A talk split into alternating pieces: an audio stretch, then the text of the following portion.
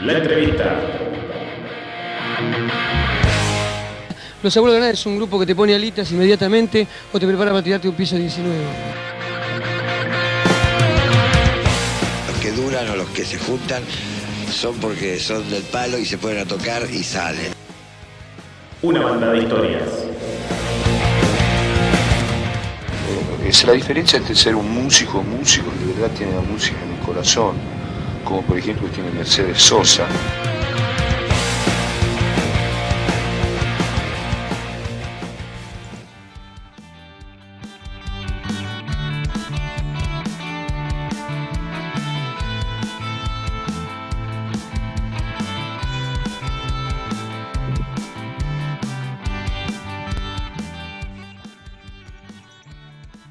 Aquí en Polos Opuestos tenemos el agrado de presentar a Leandro Rocha, más conocido como Nano, ¿no? ¿Correcto? Exacto, exacto. ¿Cómo, cómo fue esto de Nano? ¿Por qué Nano? Bueno, primero, hola Miguel, hola Ale. Buenas tardes. Este, esto de, de enano surgió desde que, desde que nací, digamos, porque mi hermana era muy chiquitita, no le salía a decir hermano, entonces Ah, enano. Tras que después fui creciendo y con una estatura así muy súper chiquita, enano, nano, listo, ya quedó ahí para siempre. ¿Y te gusta Nano o te gusta otro, otro Y ya apodo? me, ya me identifico como nano porque todo el mundo, ¿viste? Este, por ahí me dicen Leandro en, el lugar donde trabajo, algo, y yo como que tengo que tardar ahí para caer que, que me están llamando O a mí. sea, te, te dicen Nano y te das vueltas, ya está. Sí, sí, a full. Como que relojeas a ver qué, qué pasa. Sí, sí, porque ya es con el, con el sobrenombre que me identifico, quedó ese. Ahí está. ¿Y, y cómo fueron los inicios? Eh, estaba leyendo acá que habías tenido una banda de rock eh, cuando tenías 16 años aproximadamente, ¿correcto, no? Sí, sí. Este, ¿Cómo, bueno, desde. cómo fueron los sí. inicios? Los inicios fue, este, se me encaprichó una guitarra cuando eras muy chiquito, una guitarra criolla, eh, y mis viejos siempre cumpliéndome todos los caprichos, me la compraron, fui a aprender tipo 10 años, 11 por ahí. Este, y después ya más adelante, un poco más grandecito, viendo a unos compañeros de, de acá del, del barrio que tenían bandas, este, y con los chicos de mi edad dijimos, che, qué buena onda. Entonces nos metimos ahí, ahí ya surgió más la guitarra eléctrica y, y ese fue, digamos, el, puntapié mío con la música, ahí la fui de- descubriendo. Claro. Así que tus viejos fueron como una especie de impulsores. Sí, sí, mis viejos me bancaron en todo siempre, después me compraron la batería porque se me encaprichó la batería por estar tocando en la sala y, ahora nada, tengo un montonazo de instrumentos, ahora también tengo acá el home studio donde me grabo mis cosas, que también, este, ahora ya me los puedo comprar yo las cosas, ¿no? Soy más grande. Claro, claro, claro. Está bueno eso. ¿Y qué preferís? Eh, ¿Qué instrumento preferís? ¿Ser la voz, la guitarra, la batería?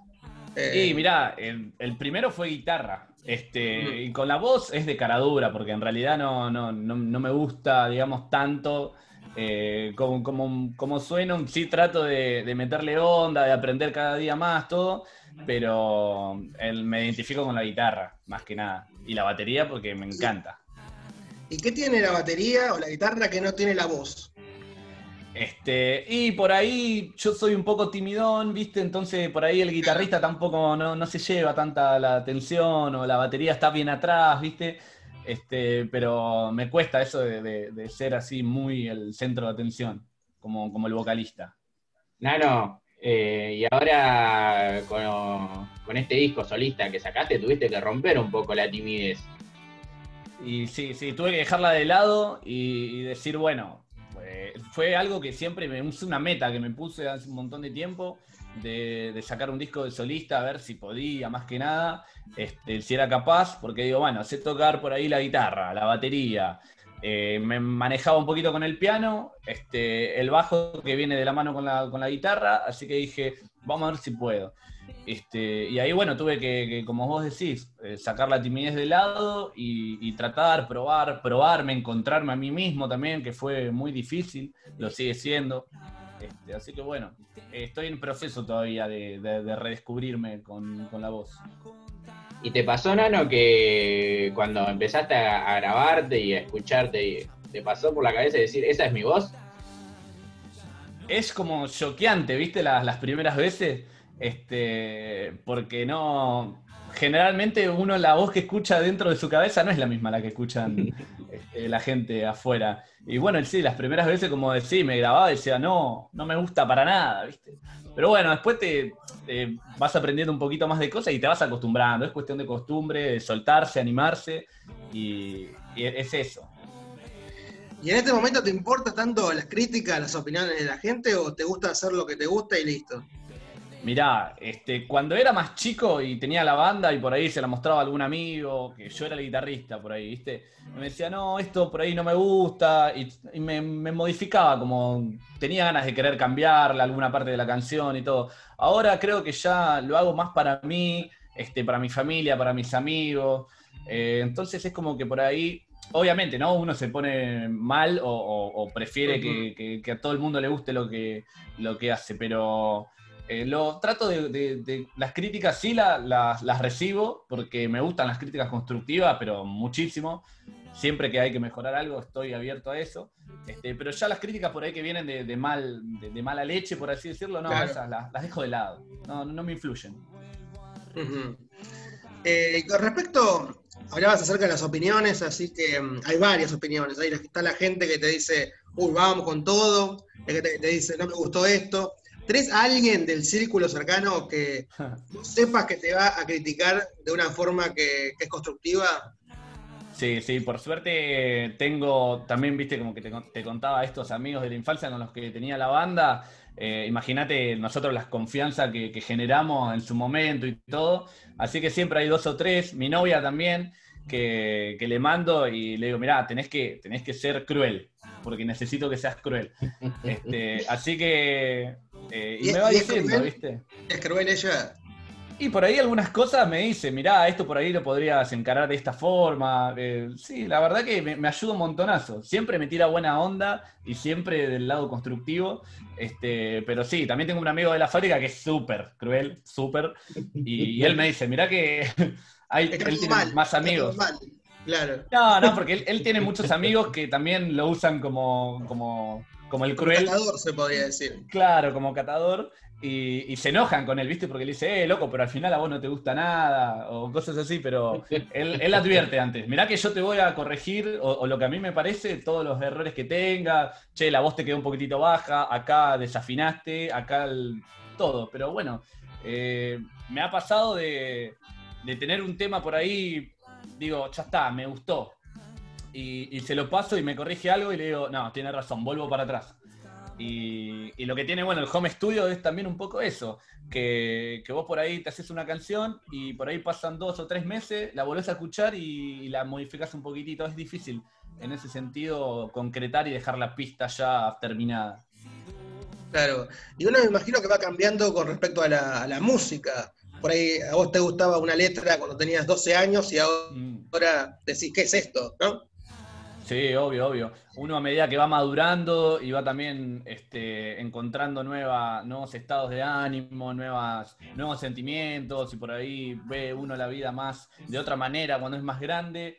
Este, sí, por ahí las, las letras y todas esas cosas también van cambiando un poco a, a lo que uno va aprendiendo también en el día a día. Así que sí, también, también he visto como una evolución a las letras que también por él le componía para esa banda cuando era más chico y las letras que compongo ahora.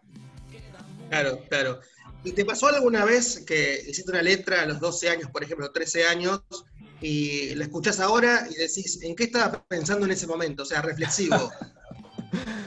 Sí, obvio, obvio. Este, por suerte, eh, yo compuse poquitas letras para la, para la banda de cuando era chico. Eh, y solamente una es la que digo, ah, estaba buena. Esta estaba buena. ah, mirá, bien, Eh, bien. Sí, pero encima lo que me había pasado en ese entonces era que escribí, digamos, la historia de amor de- de- del otro guitarrista con, con una chica Opa. que le gustaba a él. No, no, no fue ni siquiera mi, mi idea ni mi historia. O sea, hablabas de otro.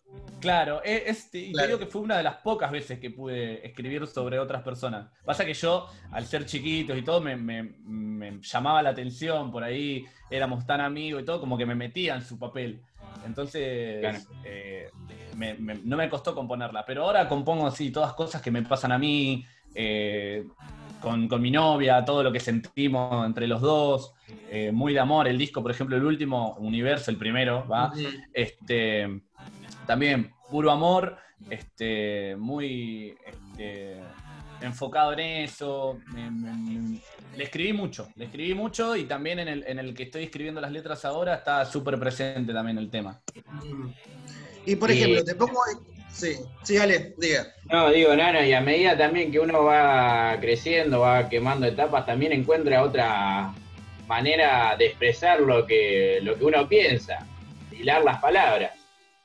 Sí, sí, exactamente. Este, a medida que uno también va creciendo, este, también va encontrando. A mí me pasa, por ejemplo, que trato de renovarme con alguna cosita en, lo musical, poner por ahí algún sampler, encontrar algún sonido, eh, algún vientito. Este, y bueno, lo, lo artístico también de, de la canción trato de que, de que no quede atrás, de que no, de no hacer mucho lo mismo, ¿no? De no, no Claro, repetir un claro. formato, por ejemplo. Ahora, ahora en este disco traté de, que estoy componiendo ahora, eh, que lo voy a encarar ya de otra manera, más, más profesional, más, más metido en el tema. eh, voy a tratar de, de romper un poco de la estructura de lo que siempre fui, de dos guitarras, un bajo, una batería. Eh, entonces ahora voy a implementar piano, algo acústico, así que con eso es lo que es lo que lo que se va a venir, digamos. Con respecto al momento de componer, de la inspiración, ¿cómo, cómo llega? ¿Hay algún momento? Es la pregunta típica de todas las bandas que han pasado por polos Sí. opuestos, pero cada una tiene una respuesta distinta. En tu caso, ¿cómo sería? ¿Hay un momento que vos decís, me, me, me pongo, me inspiro de, el lunes de 8 y media a 10 y media o, o te llega? Sí, eso es súper interesante, me, me, re, me re llama la atención también las personas, los otros músicos, de, de cómo lo logran hacer, pero en mi caso, las veces que quise decir, bueno, hoy a la tarde me pongo y hago una canción, no sale nada. Por No lo menos en mi caso. Claro. Claro. por lo menos en mi caso. Es como que sale por ahí más de la nada, o por ahí quisiste hacer algo y no salió, y cuando te estás preparando un mate se te viene algo a la cabeza. Es como que no, yo no lo puedo forzar. Desde mi punto no, no puedo. Claro. Claro, pasa en el baño muchas veces, ¿viste? Cuando estás relajado. Exactamente, en el trono es donde salen las mejores ideas. Ahí, ahí sale todo ahí. Ya sale todo. Todo, literalmente Todo, todo. sale todo, todo. Todo. Ahí está. Eh, y aparte el baño tiene una acústica especial, ¿viste? Que es como que vos cantás siempre bien. Es hermoso el, el baño. Sí, eso yo tenía entendido que era por el tema de los azulejos y el rebote de, la- de las cosas. Eh, claro, por ahí vos estás cantando en el baño y decís, wow, qué cantante que soy. Y te pones a cantar, viste, en el micrófono y decís, no, no, mañana ya vendo todo está- por Mercado Libre. Llevo el compré micrófono al baño. No, hay que comprar un- una habitación y poner azulejos en toda la habitación y listo, espectacular. Está genial. ¿Dónde Esa- están esos azulejos? Los quiero, los y- quiero. Sí, tendrían que vender en las casas de música una, una sección de, de azulejos por ahí. Está, está bueno, está bueno. Ya le dimos un poquito más de, de- marketing al, al producto. Sí. Y con respecto a, a las letras, más allá de la inspiración, ¿qué mensaje te gustaría dejar a la gente? Y yo, como ya te decía antes, le canto mucho al amor, ¿viste? Este. Creo que, que es la base de todo, ¿no? Y por eso lo tengo tan presente en las letras. Pero sí me, me gusta una libre interpretación de, de las personas que, que escuchan mis canciones.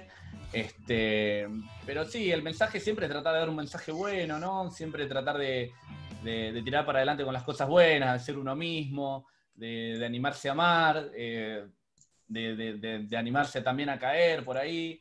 Y bueno, creo que por lo menos Universo se, se trató de eso. ¿Qué pasa en el momento, por ejemplo, vos tenés pareja, ¿no? Sí, Vos compusiste una letra de amor para tu pareja. sí. Nos, nos amamos, estamos perfectos. Un día tenés una pelea con tu pareja, no sé, una, una pelea chiquitita. Yo también tengo Sí. pareja, o sea que una pelea chiquitita. Y tenés que cantar esa canción. ¿Cómo lo haces? Nada, creo que siempre ante cualquier pelea y todo este, es muchísimo más fuerte el amor y creo que lo cantaría a modo de, de- de reconquista. O sea, si estamos peleados, Está buena, está buena. está buena. sí, sí, te la tiro y es un perdoname, esta canción va para vos. Y le canto la canción de ella. Está muy buena esa respuesta, me gustó. Y con, con respecto, acá estaba leyendo el tema de las redes sociales. Sos una persona que tiene una mirada un poquito crítica acerca del- de los medios de comunicación y la llegada. Un poquito más acerca de ese punto de vista. Bueno, lo que me pasó fue que yo hace un par de años atrás era, era súper adicto a las redes sociales. Estaba todo el tiempo, viste, por ahí en Instagram subiendo historia, voy para acá, subo una historia, me siento a comer, subo una historia. Típica, viste, típicas cosas. Pero bueno, con el pasar del tiempo me, me fui dando cuenta que, que por ahí le daba más bolilla a la vida virtual que a lo que me pasaba realmente en, en la vida real, viste. Y, y, por ejemplo, también me llamaba la atención en un momento que, que fue cuando me hizo clic la cabeza, que es decir, ¿por qué la gente, por ejemplo, en sus redes sociales, no tengo nada contra las redes, sino contra el mal uso? Eh, porque digo, uno en, en su día cotidiano pasa por muchos estados de ánimos, ¿no? Y por ejemplo, vos, no sé, tuviste una pelea con tu jefe, te pusiste mal, y no subiste una foto diciendo que, que estás mal. Entonces, digamos, no se muestra todo en las redes sociales, sino que se trata de mostrar una vida feliz, una vida ejemplar, ¿no? Entonces, eh, choca, me, me- me choqué un poco con- contra esa idea. Y también, este, como te contaba también al principio, eh, yo trabajo, me, me- me levanto muy temprano y por ahí cuando me levantaba a las 4 eran la una y media de la mañana, estaba pasando memes en Facebook muy adictivamente y al otro día era un zombie en el trabajo. Y digo, no, ¿por qué no dejé el celular a las 11 y me Claro. acosté a dormir? Entonces, Claro, vos serías el meme ahí. claro, sería yo el meme del zombie. Eh, claro. entonces, un montón de cosas. Empecé a ver, supongo que es como, por ejemplo, como los vegetarianos, ¿no? Que, que una vez que son vegetarianos empiezan a ver todo lo malo que, que hicieron con, con la carne, por ejemplo. Seguro, sí. Este, y me pasó un poco eso, ¿viste? De, de decir, no, qué, qué- qué mal que estaba, por ejemplo. Pero no tengo nada en sí contra las redes ni contra los chicos, mis amigos, todos usan redes sociales, pero sentí una mochila, que me saqué una mochila cuando, cuando me liberé de todo eso. Claro, era, era algo más que nada tuyo, como, cómo la Sí, usabas. sí, sí, exactamente, un mal uso. Entonces, como que ahora no me siento así como más libre, ¿viste? Le doy eh, más, más bolilla a la música, a las cosas que, que hago en el día a día, enfocado en eso. ¿Y cómo se puede relacionar el tema de, de no usar mal lo- los medios de comunicación, las redes sociales, con la difusión de tu música, por ejemplo? Y bueno, mira, yo eh, lo que decidí hacer es abrirme una, una cuenta de- en, en YouTube y, digo, y mostrar por ahí las cosas que hago, porque en sí este, me parece que lo que yo muestro es música y, no por ahí. eh, de repente a la gente no le interesa si yo fui a comer sushi o, salí a McDonald's. Entonces, digo, me pareció la plataforma como perfecta y la indicada, de hecho, para, para mostrar lo que hago. Entonces, eh, me, me vino, me vino muy bien eh, abrirme la cuenta esta y usarla para esto, solamente para esto. Claro, aparte, una cosa es la vida privada tuya y otra cosa es lo que haces con la música. Exactamente, sí, sí. Y bueno, y de paso, Nano, eh, decinos eh, cuál es tu canal de YouTube, así la gente se puede ir y suscribir. Tu canal de Facebook, Mi canal de, de Facebook, YouTube, va a estar todo junto en YouTube eso. Instagram, Eh, todo. Sí, sí. Este, bueno, mi canal de YouTube es Nano Rocha. Este, y después, bueno, tengo mi mail que es nano-rocha.com.ar. Este, y, y por suerte, cuando salió todo este tema del disco y de la, y de la carrera solista, tengo un compañero en la fábrica, Johnny, que le mando, le mando un abrazo enorme, que, que me dijo, bueno, yo voy a ser tu manager, ¿viste? Y yo dije, bueno, Johnny, yo igual esto lo, lo hacía más que nada para mostrarle, ¿viste? A mis amigos, a mi familia, dedicarle Sí. unas canciones a mi novia. Y, y él me dice, no, no, vos quédate tranquilo que yo te voy a empezar a conseguir cosas. Y bueno, y él me, dio una super mano y, y de hecho me, me- me abrió muchas puertas y me las está siguiendo abriendo, me las sigue abriendo y, y ahora también tenemos, como te, te contaba, un, un plan de hacer un video eh, que, que siempre quise también.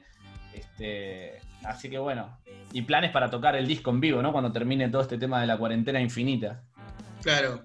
Me imagino que no te cobra, ¿no? Te cobra, no. No, no, pero yo le- lo voy a invitar a comer, ¿viste? Lo voy a agarrar por otro lado. Está bueno. Una, una rica, una rica comida, está bueno, está bueno. Sí, sí, sí. Y hablando, hablando de la cuarentena que recién hablabas vos, ¿cómo, cómo te agarró? La cuarentena, este, la verdad que el único punto positivo que, que le encontré a todo esto fue que me dio el tiempo necesario, ¿no? Para grabar.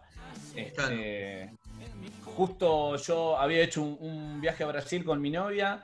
Este, imagínate, volví reinspirado con todos lo- los paisajes y todos los momentos que vivimos ahí.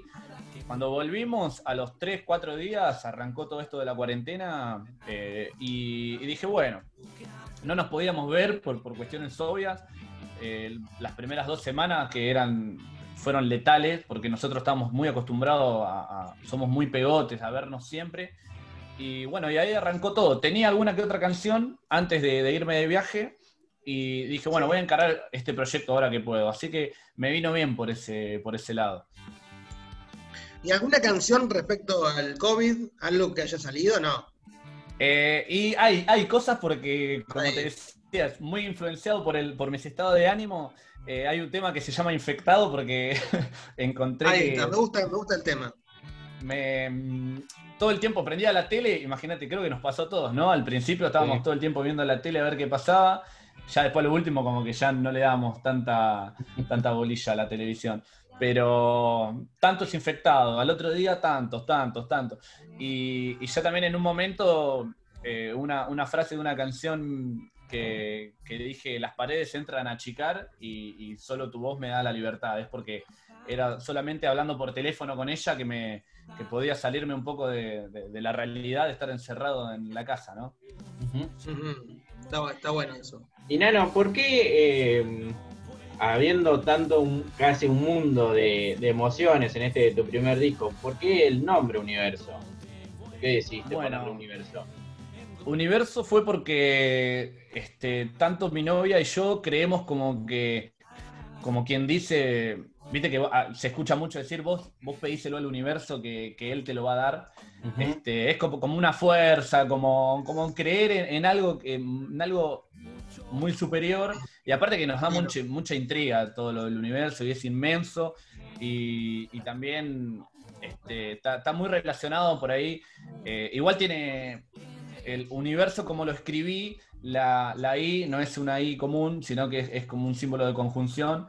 Entonces me quedo como un verso universo y, y siempre hemos, en esas charlas por ahí, de cuando nos estábamos conociendo y todo, eh, nos, nos tiramos en, en- en la Plaza Malvinas a mirar el cielo y las estrellas y todo, y es como que, wow, me, me vino muy... Dije, este tiene que ser el nombre, por todo lo que significa para, para nosotros dos más que nada también. Claro. ¿Y qué pensás que cuando mirás las estrellas? ¿Qué puede haber ahí? ¿Qué te imaginas? Y eso, mirá, me llama mucho la atención desde chiquito, pero la verdad me hubiese encantado ser astronauta si... con ella, los dos astronautas. Ah, mira, o sea, si te dicen ir a Marte con tu pareja, dale, vamos. Y sería difícil, ¿no? Pero tener que dejar todo acá, pero digo, qué, qué oportunidad. Sería una, una encrucijada letal, porque eh, al mismo tiempo como que te querés ir a conocer eso, que nadie tiene la opción de conocerlo, pero al, al al mismo tiempo como que estás dejando mucho acá en la Tierra. Pero, Y a ver, si, si te dicen de, de ir a Marte con tu pareja y tu pareja dice que sí, ¿qué llevarías? ¿Qué cositas llevarías? No muchas guitarra. cosas, obvio. una guitarra seguro, ¿no? Claro. Una guitarra o, o sí, sí, una guitarra y- y ahí.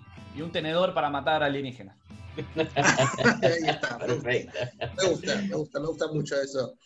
Eh, así que la cuarentena como que te agarró un poquito, te da ganas de, de volver, ¿no?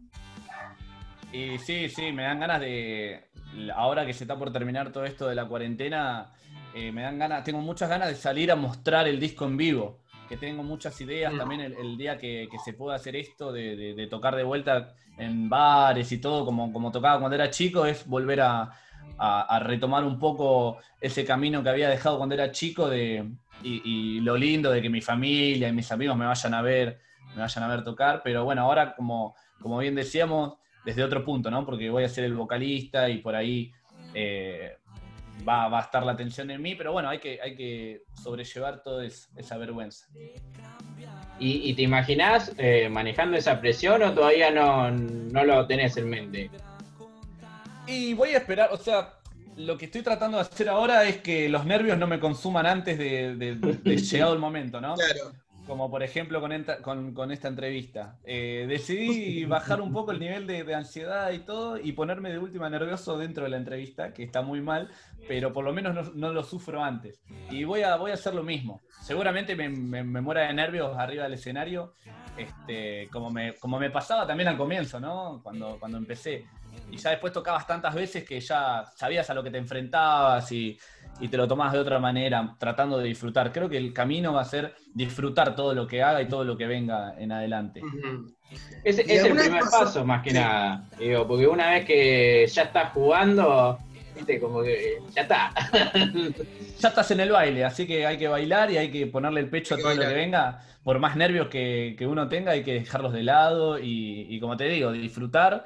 Y, y- y bueno, de- como también te, te decía hoy, o sea, tiré la carrera de solista al universo y bueno, y lo que venga, todo será eh, lo que tenga que ser. ¿Y qué se hace cuando estás arriba del escenario, estás subiendo ahí las escaleras y ves a la gente? ¿Qué se hace en ese momento? ¿Se mira para la gente? Sí. ¿Se mira para abajo? ¿Para arriba? Lo que me pasaba cuando era guitarrista, por ejemplo, era por ahí no ver a, a nadie. Por ahí me dijeron, che, ¿nos viste que estábamos acá en este costado? Y mirá, la verdad que no, es como que borré cassette. Pero me trataba de, de enfocar después también porque creo que dar un show eh, no es solamente la parte de, de que te escuchen, ¿no? Sino de que te vean y tratar de transmitir. eh, Si no es como que estás escuchando un, un CD. Eh, la idea creo que es, es combinar las dos cosas y sí, bueno, interactuar. Ahora, ahora que soy un poco más grande, por ahí, este, sí, me va a dar mucha emoción ver a la gente que quiero eh, que me vaya a ver tocar. Y, y- porque de hecho todo esto es para ellos, ¿no? Es para la gente que, que quiero y que me quieren a mí. Y mostrarle un poco a través de. de- es porque es mi cable a tierra. Este, contarle cosas mías y cómo me siento, este, cómo veo la vida, eh, cómo siento el amor. Y, y creo que, que- que por ese lado va a estar muy bueno, porque me, me gusta por ahí mostrar lo que me pasa eh, con la música, a través de la música. Y en este momento tuyo, ¿la música lo ves más como un hobby o más cercano a un trabajo? Este, si, si te dijera que no lo quisiera como un trabajo, te, te miento porque es el sueño de todo músico, ¿no? Pero sí, lo, lo- lo tomo como hobby por este momento y, ojalá que llegue un momento en el que crezca tanto que, que me permita trabajar de esto. Sería un, un sueño, la verdad. Me imagino cuando estés llenando estadios, eh, nos vas a hacer una entrevista por los opuestos primero, primero que todo. Me imagino, me Obvio, imagino. obvio, porque est- est- estuvieron en mi arranque. Ojalá, ojalá que, ahí está. Ojalá que pase todo. No, no, no soy de, de esas típicas personas que, que- que por ahí se, se suben al pony, sino que siempre recuerdo mis orígenes y todo. Así que eh, sí, obviamente, obviamente que. Y seguramente no va a ser la, la primera entrevista, ni, ni la última esta. Obvio, obvio que no, obvio que no. Y con respecto um, a ser una persona que está re- recién entrando en el tema de, de hacer shows con respecto a, a los nuevos lugares, ¿viste? Porque van cambiando los lugares. Yo cuando, cuando salía, por ahí había un, un lugar que se llamaba, no sé, por ejemplo, Escándalo, por ejemplo, y después a los dos meses cambio de nombre. Vos cuando eras Sí. chico, ¿qué lugar había que vos decías quiero tocar ahí? Y mirá, me pasó eh, que fui a ver una banda a 565, no sé si, si A te 5, acordás, en 6, La 5. Plata. Sí, obvio. Eh, fui a ver varias bandas ahí y, y dije, wow, qué, qué zarpado el escenario con las luces. Sabía que tenía camarines porque las bandas que, que yo seguía se sacaban fotos ahí, las subían. Y después me, me tocó verlo desde el otro lado porque pude- pudimos tocar en ese, en ese boliche.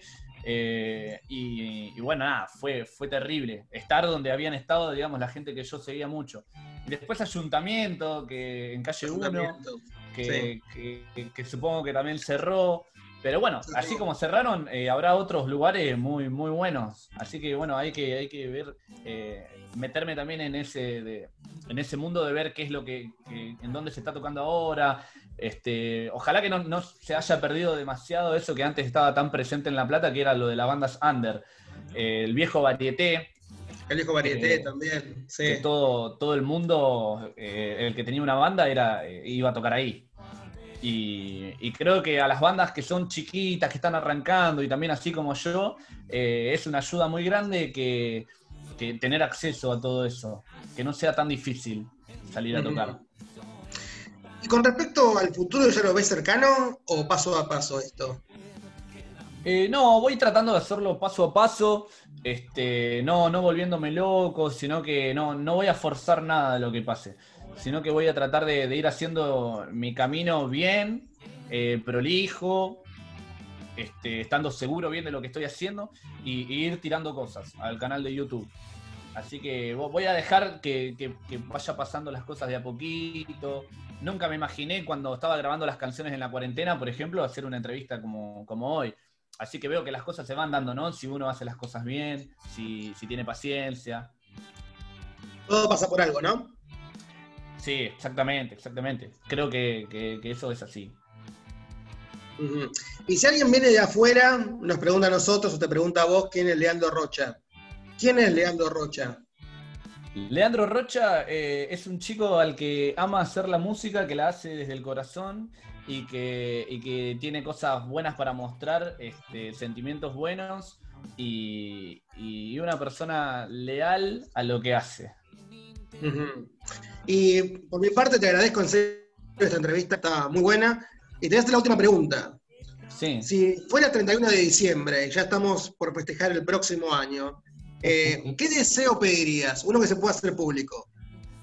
Un deseo que se pueda hacer público Sí, y sería muy egoísta pedir algo para mí solo, ¿no?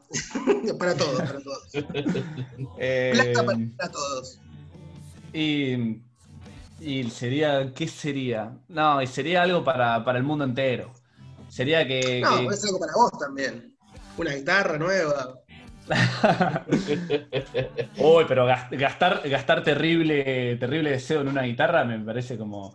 Igual sí, ¿no? ¿A quién no le gustaría? Eh, El, uni- el universo, el universo todo lo puede. si el universo todo lo puede. eh, y que, que- que- que no exista más. Que, que no vengan más pandemias como la que vino que le hizo tanto mal a la gente. Ahí está, ahí está. sí. Me, me iría más a lo. a lo. a lo- a- al, al mundo. A la raíz. Sí, sí. Sí, porque creo que, que fue muy catastrófico todo lo que pasó. Y con respecto a eso, ¿estás pendiente de todo lo que pasa en el mundo? Las noticias. Y, y sí, sí, mira, la verdad que, que siento como que, que a veces me decepciona un poco de las cosas que pasan, ¿no? Que, que uno ve las noticias y, ve que toda la inseguridad que hay, todas esas cosas que no, no- Siento que en algún momento va a tener que cambiar todo eso. Tengo la fe de que cambie, de que cambie, que nos volvamos todos personas un poco mejores y sin molestar al otro, que nos ocupemos de nuestras vidas sin, sin, sin joder a los demás. Ujú. Y ya para ir cerrando, pues te dije una pregunta más y tiré como 20 preguntas. Eh, me encanta, me ¿cómo- encanta. A ver, ¿cómo podrías resumir esta entrevista que te hicimos? En pocas palabras. Y Presión. la verdad que me. La mejor de la historia, me- eh, una bomba increíble. Sí, no, fue, fue genial, fue genial, me sentí recontra cómodo. Este, me, me- me pude liberar más de lo, más de lo que creía. Este, así que nada, les agradezco un montonazo la, la oportunidad. Y, y déjame mandarle saludito a la gente que, que siempre me acompaña con todo esto. Este, que es, bueno, Johnny, el, el chico este que te contaba que me consigue las cosas. eh, mi novia, que es mi súper inspiración, mi familia.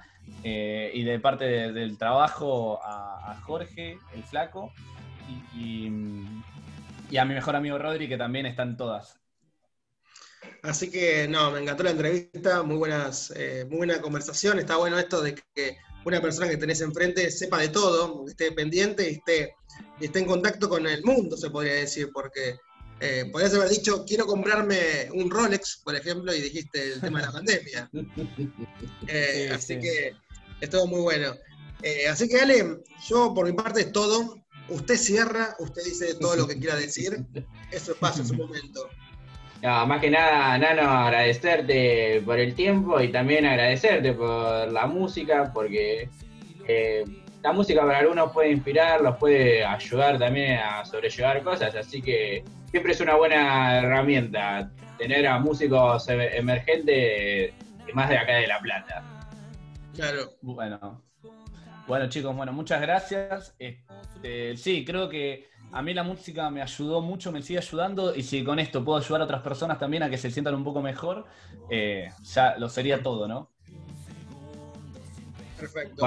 Bárbaro, Nano. Nos vamos escuchando un poco de tu tema Malparidos. Y bueno, nos encontramos en la próxima, Nano. Dale, dale, ojalá que sea muy pronto. en mi corazón están, nunca se van a mover. Queda mucho por